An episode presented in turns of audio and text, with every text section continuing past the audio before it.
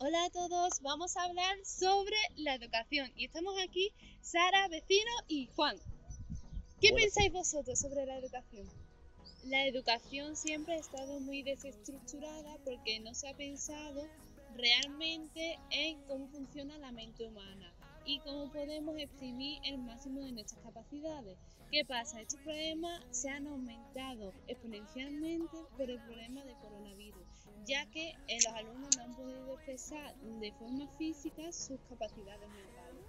Yo pienso también, pienso exactamente lo mismo, porque no se estructura, no, no se lleva directamente a lo que el alumno quiere dar, porque es imposible, ¿no? No va a ser a tu gusto todo, pero lo que, mm, algo que, que cautive, que te, que te enganche, porque no el estudiar biología por estudiarla o, porque al final yo conozco mucha gente también que, vamos, y tú lo sabes, Sí, que es- han, han tenido que repetir solo por una asignatura y es tontería porque es una cosa que luego yo que sé, sales de un bachillerato de salud y, y a lo mejor vas para empresariales. No tiene, no tiene sentido como está planteado. a ver, realmente, en muchos institutos, lo que el sistema de educación es tratar al alumno como si fuera una máquina. Alumno- siempre piensan que el alumno está para almacenar información y luego soltarla. Cuando, debería, cuando el estudiar es inte- interesarte por lo que estás leyendo y luego expresarlo como tú crees que es en el examen. Siempre y cuando adecuado a la información, porque no es plan de poner lo que te, sal- lo que te da la gana. Por ejemplo, yo pienso que eh, si es necesario tener una base, tener cierta cultura en los primeros cursos que tú das en tu vida, primaria, preescolar y algunos cursos de secundaria. Pero, ¿qué pasa? Llega a un punto en el que el alumno no se siente cómodo con lo que está dando, no se siente a gusto o realizado con lo que está aprendiendo. Y a veces, eh, aunque sea importante tener cultura, deberíamos de aprender otro tipo de cosas, como por ejemplo eh, cocinar, porque llega después tenemos que irnos a vivir a un sitio nosotros solos, independizarnos por temas de estudio o por situaciones personales y no sabemos realizar una factura o no sabemos cocinar u otras actividades que suenan muy sencillas pero que cuando tú lo haces por primera vez te sientes perdido.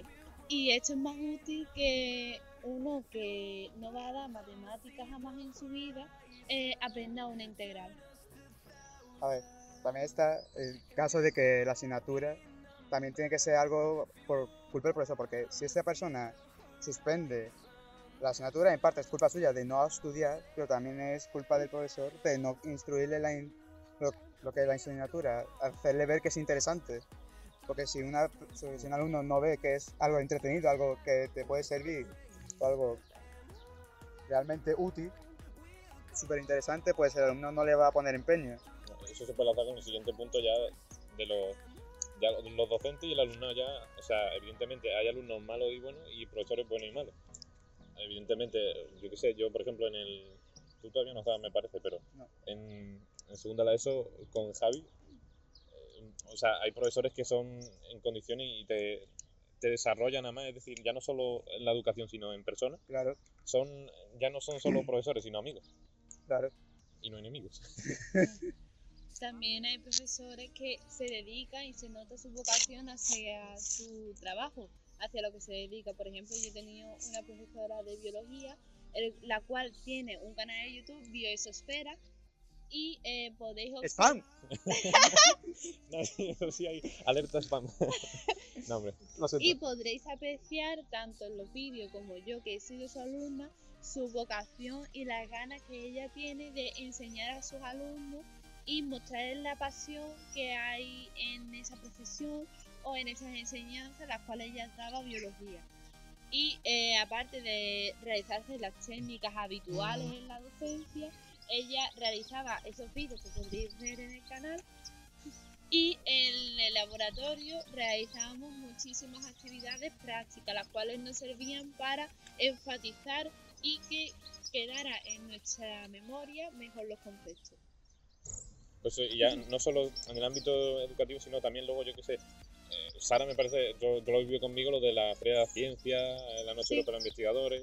Sí. Ya, ya no es solo educación, sino que te, te lleva, yo qué sé, si tienes timidez o algo, tú vas a la Feria de la Ciencia y se te acabó, Claro, Aprende. aprende ciertas cualidades que no, que no te enseñan en la...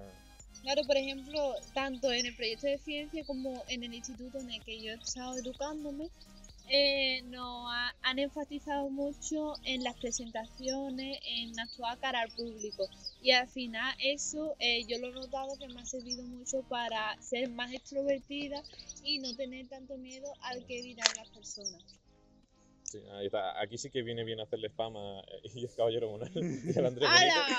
Pero también es verdad que es eso, pero también debería enseñar cómo debería actuar delante del público, porque muchas personas actúan al público pero no, no se expresan, se quedan rígidos como una estatua y solamente sueltan lo que quieren soltar, pero no sé, el, el lenguaje corporal, Eso, es eso, por ejemplo, yo que sé, en primero de bachillerato teníamos.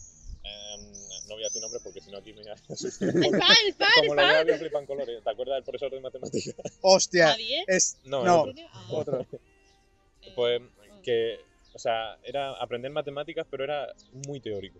Sí, realmente siempre damos casi todo teórico. Y, Ah, matemáticas son teóricas, pero también un poco de práctica, yo que Sí, sé. a ver, metía un poco de humor con sus frases, Es- con sus expresiones, pero así no era muy entretenida que humor, digamos. digamos, no demasiado. No demasiado... gracioso. No, pero estaba O sea, bien. te ríes porque es el profesor y tienes que reírte. Sí, realmente sí, pero algunas algunos eran unos puntazos Hombre, bastante buenos. había profesores que intentaban enseñarte Sí, así sí. inconforme, pero al final te lo- liaban lo- más. lo- luego está. Realmente sí. Luego están profesores como Javi que te enseñan y además te hacen reír. Ah, ¿Tú que hiciste selectividad hace eh, El casi año una- pasado, casi un año? Casi un año. bueno, ¿O Calla. cuenta, ¿Cómo lo Eh, viviste? A ver, es un poco agobiante porque aún así cuando tú tienes tres meses para estudiar, así se pasa un poquito mal. Un poquito mal porque tiene que estar, aunque con la asignatura que estás pendiente, tiene que estar también con la que tienes que estudiar. No dirán, bueno, pues me lo repaso dos o tres semanas antes y ya lo tengo limpio, pero no, hay que ir con tiempo. Ya sobre todo en septiembre, que tienes mucho tiempo, tienes septiembre, pues estás dos o tres horas por la mañana, tienes el resto del día libre, ¿no? que es lo que en mi caso hice. Ta- También en mi caso, por ejemplo, y supongo que algunos más también, los profesores, o sea, inflaron bast- bueno, bastante. Por lo menos un puntillo cada uno la nota. Sí, en la Porque- última semana los exámenes globales inflaron bastante, Sí, sí, pasaron sí. muchísimas notas, sobre todo en filosofía. vosotros que habéis tenido suerte, yo Un no. poquito, la verdad. Ya Ya, que en mi instituto. César, Javi. César, Javi, es el que- profesor de historia, ¿cómo era? Y este año con el tema del COVID eh, han inflado mucho las notas, ya que como no se ha podido hacer los exámenes presen- presencialmente, pues eh, muchas personas han hecho chuletas, han mentido un poco con el tema de las videollamadas. A ver, realmente sí. Que- Incluyo. Yo que tengo experiencia en la universidad lo confirmo. Vale. Se ha hecho lo mismo. Y al final, gente que se merecía tener un 5 y medio, un 6, tiene un 7 y medio, un 8. Claro, Eso Y yo que he tenido que realizar ahora mismo la selectividad, me he tenido que enfrentar con ese tipo de personas. Porque si yo antes con un notable o un bien iba suficiente, ahora tengo que buscar el sobresaliente todo el tiempo en todos los exámenes. Y eso causa en mí y en las personas que están en la misma situación que yo una ansiedad, un estrés y una impotencia en el que no puedes hacer nada. ¿Cómo subo yo la nota? No puedes subirla porque ya la tienes de años anteriores. Eso lo de cada chuleta, la videollamada y tal, eso realmente el día de mañana se van a, se van a arrepentir. No se va a notar. Se va a notar al cabo de la nota, porque tú dices, vale, sí, apruebo el examen, tal, no sé qué, te voy no, con nota de pero es que no he aprendido nada, no sabéis nada, la selectividad es mejor sacar una pifia, no va a la carrera que tú quieres. Y si entras, pues te va a costar mucho más, porque aunque en la carrera empieces desde cero, realmente te va a costar muchísimo más. Sí, eso, eso es verdad. Las carreras, por ejemplo, yo que estoy en empresariales, parece súper sencillo que dicen el que vale, vale y el que no para empresariales. Todo el que piense eso le, le propongo que se metan empresariales. O sea, lo que iba a decir yo antes, eso de que no, no es que en plan molesta, digamos, que hay gente, por ejemplo, en cuarto de la ESO que le han dado el título y no se lo merece. Sí, Que tú piensas, esa gente con 16 años da igual, pero... que eso nos pasó a nosotros en no- nuestro no- cuarto de la ESO. Que eso nos pasó a nosotros, que hay mucha gente que fue, Bueno, que era eso sí. repetidor y al final Pero, pero es que esto en sí, bueno, eso, pero eso ya es la, la típica, lo, de siempre, el que tienen ya dos o tres años ya lo mandan para arriba y eso es normal en los institutos. Pero ya, ya con esto del COVID es como, la persona no se lo merece, o sea, lo ves que, no tiene capacidad y no tiene ni idea, lo meten primero a bachillerato el año que viene no aguanta. o el título de bachillerato, personas que no se lo merecen. En nuestro instituto, tú conoces gente, no voy a decir nombres, pero pasaron de cuarto dudosamente Sí, que y, sí. y estuvieron en primero de bachillerato dos o tres meses y, y a cascarla. Sí, sí, sí. O, por ejemplo, en mi instituto lo que hay, no sé si en el vuestro, eh, había la ESO y después la... Y La que en realidad no es el nivel de cuarto. Diversificación, diversificación. Diversificación. Para la gente problemática. o que no llegan a punto ese y necesitan el título, Mm. pues entran ahí. O muchas veces ponen la opción de eh, eh, formación básica para sacarse algún título más la ESO. Mm, también. La cuestión es sacarse la ESO porque obligatoriamente es que tiene que tenerlo todo el mundo si quiere optar a un trabajo, aunque sea limpiar platos, pero tienes que tener la ESO. La ESO te puede servir para mucho.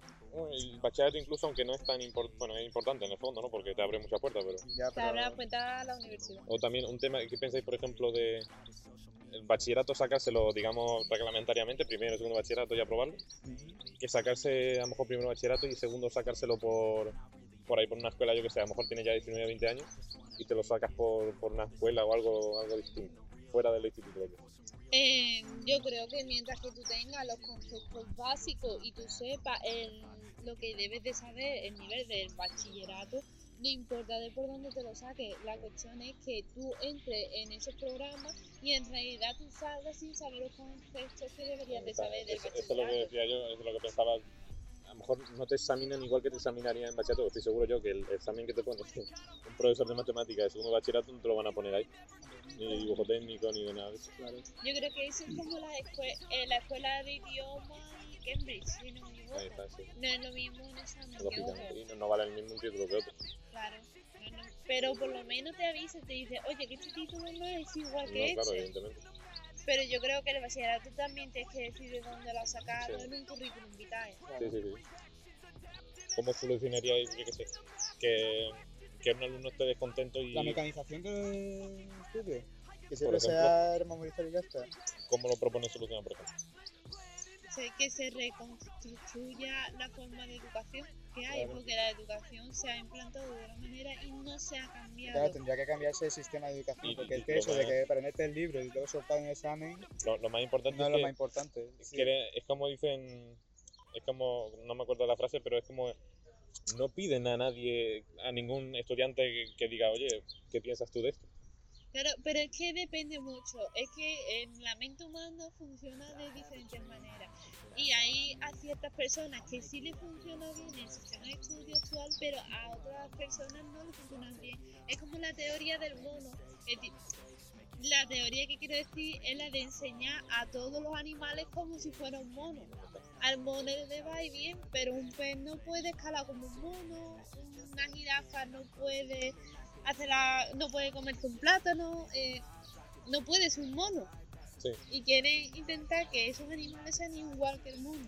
Tú dices la generalización, por así decirlo. Sí, o la generalización de, que- de los estudios. Claro que dependiendo de cómo funcione esa mente humana, pues esa mente, pues se le dé unos estudios apropiados. O que, por ejemplo, si tú quieres optar a una carrera, que yo lo veo muy mal, que lo único que te examinen sea una nota de examen.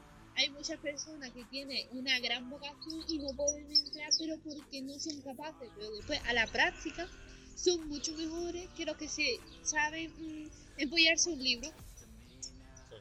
ta- también depende de cada persona, claro, no es lo mismo. Pero por eso deberían dejar como cierta libertad en el ámbito de que cada uno tire un poco por su, no, ya, su gusto o su conveniencia, como el mejor le venga. Yo creo No que se- obligar a... Yo creo que se debería de hacer un examen escrito y después un examen psicológico de tu vocación, de lo que tú realmente quieres Realmente sí, así ajustar. y psicológicamente lo que uno es capaz. O sea, ahí habría que dividir también, ya habría que, eh, evidentemente, una reestructuración completamente de todo el sistema. De, y generalizarlo un poco, porque claro, sé cuántos estudiantes puede haber en España, pero unos cuantos milloncitos. Pero ya de paso, tipo, te hacen el examen y de lo mismo. Todos los problemas. Eso es lo que pienso yo, que la educación, o eso por un lado la educación y después la educación fijándose a una profesión, ¿me entiendes? Porque a fin de cuentas tú estudias para llegar a trabajar de algo en concreto. Y ya no se debería de mirar solamente la capacidad que tú tienes de memorizar, sino la destreza que tú Es que tienes. claro, los exámenes lo que hace es ver qué capacidad de, de, Mental. Retención retención de información tienes, no lo que tú sabes o lo que o lo tú- que eres capaz de hacer. Claro, porque por ejemplo, por decirte que quiero entrar a enfermería, yo me puede costar memorizar, yo que sé, historia de España y no saco mal historia de España, pero después hacerte una cura te la hago genial. O yo tengo vocación y tengo humor y eso para Ya te lo miran al final del todo, ya cuando Claro. te sacas el título y en la entrevista de trabajo, sí es que te hacen una entrevista de trabajo, pero no en el principio. Y eso lo que causa es que las personas que de verdad tienen esa vocación se depriman y lo dejen. Yo, yo ahora- y aunque pienso igual que tú, voy a, voy a ponerme desde la parte del, digamos, del hater, El hater. de la otra parte contraria, como, por ejemplo, te, te pueden poner a lo mejor de excusa, pues, eh, te pueden meter a un grado, por ejemplo, cuando acabas cuarto de la ESO, te pueden meter a un grado en enfermería, te haces el grado medio, grado superior y ya está. Claro, eso es una opción, pero igualmente tú te estás metiendo en unos estudios que puede ser que tú no quieras, estás alargando en el tiempo algo que en verdad es innecesario y al final causa que mm, tú te plantees por qué tengo que estar yo haciendo esto si en realidad voy a acabar igual que esa persona que ha ido por este camino. ¿Por qué tengo que realizar yo todo este camino? Si yo soy mucho mejor que esa persona. ¿Qué pasa? Que porque me cueste retener la información, palabras concretas, mm, ¿soy peor? No, no soy peor por eso. Que claro, que eso no se puede, no se puede. Ah, el- Lo que tienen que valorar es también en un Eh, trabajo, por ejemplo, en un trabajo también deberían valorar, yo sé, flipado un poco. no solo mirar a una persona por su currículum, sino también por las capacidades que tiene. Que claro, Porque un currículum yo puedo decir que tengo el, B, el B2, que tengo el, el C1 de francés, que tengo el, un estudio, yo que sé, de ingeniería, pero si luego te ponen delante de un coche y no saben ni desmontarle, yo que sé, cualquier tontería, ah, Pero o sea, ya es en la entrevista, por ejemplo, yo he tenido que realizar ahora un currículum y en el currículum no puedes decir nada de eso, tienes que dar datos personales, expediente académico y de trabajo. Claro, pero me refiero a eso, que tú, tú demuestras, o sea, tengo, estoy titulado en dos ingeniería y tal, pero que no, no tienes, sí, tienes los conocimientos porque la has aprobado ahí, y, pero no tienes la práctica. Claro, eso es, por ejemplo. Ah, tú dices- llevar lo teórico a la práctica. Claro, ¿no? evidentemente, tú vas a una entrevista de trabajo, yo que sé, de un mecánico, y vale muy bien, tú tienes una ingeniería y tal, pues se supone que estás preparado, Cualificado. entre comillas, pero a lo mejor te viene otro con una FP, que vale, no tendrá tanto conocimiento teórico, pero la práctica la eh, tiene. a lo mejor la práctica supera al que se ha sacado dos carreras. Eso es lo que hacen normalmente, pero ¿qué pasa? Que al del grado, como tiene menos conocimiento, le Ya pagan menos. Hmm. Como su grado de estudio es menor, le pagan menos. Claro, es Y que les lo conviene que, mejor. es que lo que se califica, por así decirlo, es la- el conocimiento, no la experiencia que tiene. Claro, te dice, "Te- tu conocimiento es ese, pero te puedo sacar más partido. Porque al tener menos conocimiento te puedo cobrar menos y tú no me puedes Exacto. exigir más. O sea, trabajas mejor que el otro, te pago menos y yo gano más. o sea que ejemplo, al final salgo Es- ganando. Como conclusión, ¿qué podemos sacar para terminar? ah, la educación es una mierda. Así hablando en plata, sí. No sé. mm, Que el, que el sistema de educación está muy mecanizado. Está solamente para memorizar y no sacarle nada de jugo a los estudios. Se debería de eh, fijar más en las capacidades que tiene la persona y no solamente en la capacidad de retención de información. Porque una persona no es solamente una máquina, para eso creamos robots que hagan lo mismo y no tienes que por qué esforzarte. Una persona no es solamente un ordenador que almacena información, una persona es, es sentimiento, relación con los demás, eh, capacidad, destreza, una cosa que no tiene una máquina. Lo único que están creando la educación son máquinas. Espero que hayamos gustado el vídeo. Suscríbete al canal de YouTube, la campanita. Dale al botón de la campanita para que te, para que te